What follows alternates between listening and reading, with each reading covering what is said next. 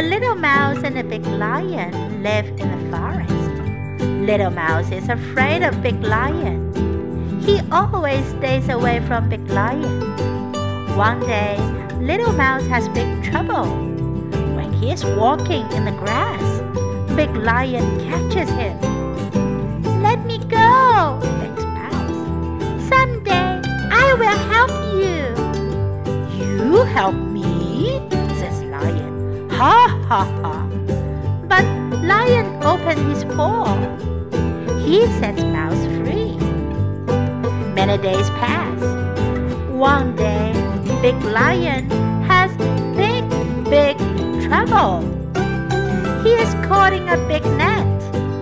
He cannot move. Roar! Mouse sits up. He hears that roar Help me, begs Lion. Mouse starts to chew. He cuts off the ropes with his teeth and sets Lion free.